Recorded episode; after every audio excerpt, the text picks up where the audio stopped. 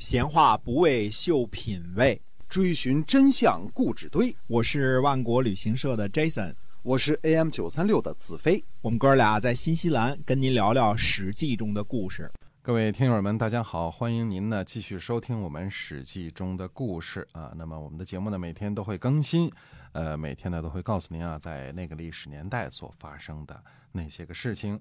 呃，感谢您的关注。今天我们继续的书接上文来讲晏婴啊。嗯，对，说起晏婴呢，其实也是老熟人了啊。这个从齐灵公到齐庄公、齐景公，嗯嗯，他也是几朝元老了啊，并不陌生这个人物啊。那么最初呢，齐景公呢想给晏婴换个宅子。哦，嗯，齐景公说呢，说先生您的住宅啊，距离闹市太近了。低矮狭小，喧闹嘈杂，呃，那儿怎么能住人呢？请让我给您换一个明亮干燥的宅子吧。哦，晏婴呢推辞说：“他说先人住在这里，我呢都不配住在这里。那么对于臣来说呢，这已经太奢侈了。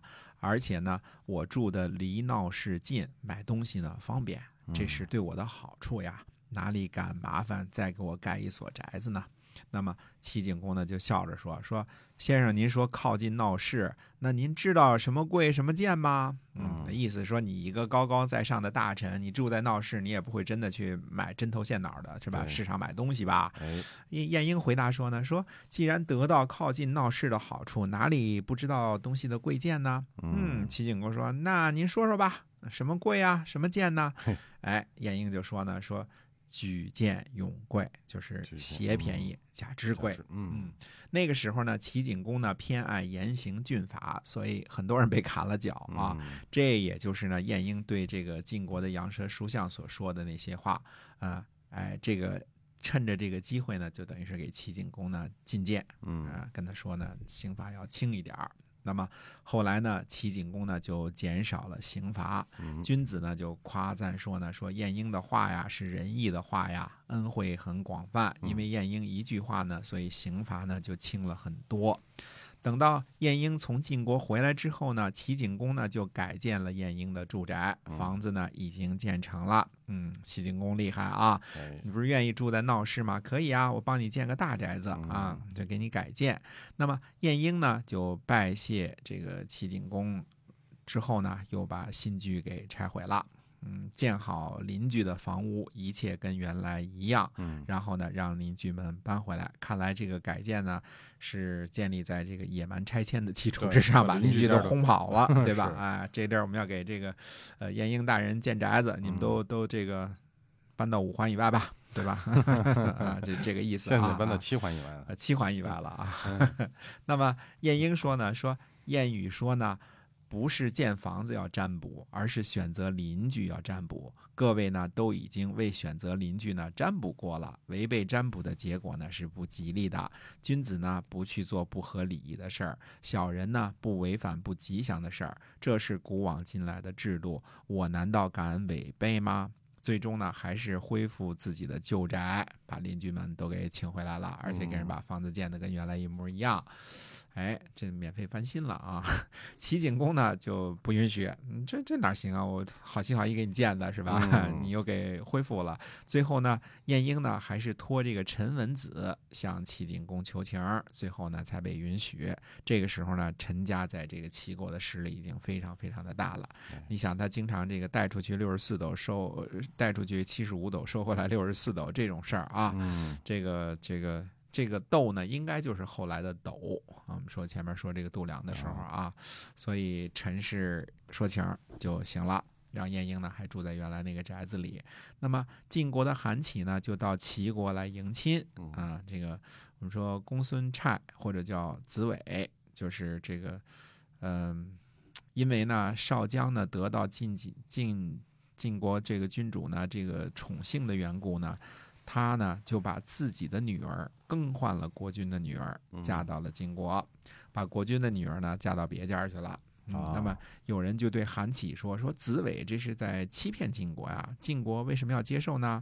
嗯，韩起说呢：“说我们想得到齐国亲近我们，而疏远齐国国君所宠幸的人，那哪行啊？”嗯。所以可见啊，就是这个国君这个嫁闺女这么重要的事儿啊，这大臣也敢做鬼，对吧？对，这个呃，晋国迎亲的主政大臣呢，这个明明知道现在韩琦已经是这个中军将兼正卿了，对吧？哎，也照样接受，还代为隐瞒，对吧？所以公主就这么变成郡主了，对吧？是吧？嗯大臣的女儿嘛，对吧？那么两家呢都结亲了，可是新娘子是谁呢？到底也不知道。那么这个，所以在这个大臣们看来啊，这种国君的娶亲呢，就是政治婚姻，其实嗯无关乎这个国君和这个公主、郡主本人的幸福，对吧？这就是一政治婚姻，大家都是按照。跟跟这个个人的这个感情啊，这个情爱啊，完全没有任何的关系，对吧？是谁不知道，嫁谁也不知道，哎呃，这个这个被嫁的也是这个糊里糊涂啊，国君也是糊里糊涂，对吧？对，你只作为这个一个工具啊，然后哎，去就是结亲，就是哎维护政治关系啊。嗯那么，而且呢，这个时候呢，你也看出来了，这个大臣的权力大，国君的权力其实并没有那么大。嗯这要搁在后世专制的时代啊，轻则杀头，重则灭族的罪过吧？这个你敢把这个调包计啊，狸猫换太子 是吧？哎搞这些那哪行啊？嗯哎，所以这个婚丧嫁娶当中呢，其实也从某一个侧面反映出了这个春秋中晚期的时候啊，大臣有多么的牛，嗯、嗯国君呢实际上，呃，就吃喝玩乐，对吧？只要你这个好马给我那个什么就行了，对吧？哎是这个嗯打猎准备好了是吧？宫殿建的高一点儿，多嗯娶多娶几个美女，对吧？对就我就行了啊我就行了啊。嗯所以这个这个为什么说到这个时候，到书相跟这个晏婴俩人聊天的时候，这已经到了这个春秋的这个末世了啊？因为齐国和晋国基本上这就是两个华夏的代表，嗯，对吧？一个是姬姓的，一个是非姬姓的，对吧？而且都是北方最大的国家了，对吧？对，没错，呃，那现在这个情况到了春秋末期呢，大家看着这个，呃，怎么说呢？罚酒流弊，即便是周公旦制定下来这么好的这个这个东西啊，嗯呃，也开始慢慢的走样了。这个什么东西要在中国不走样，那就是错误的。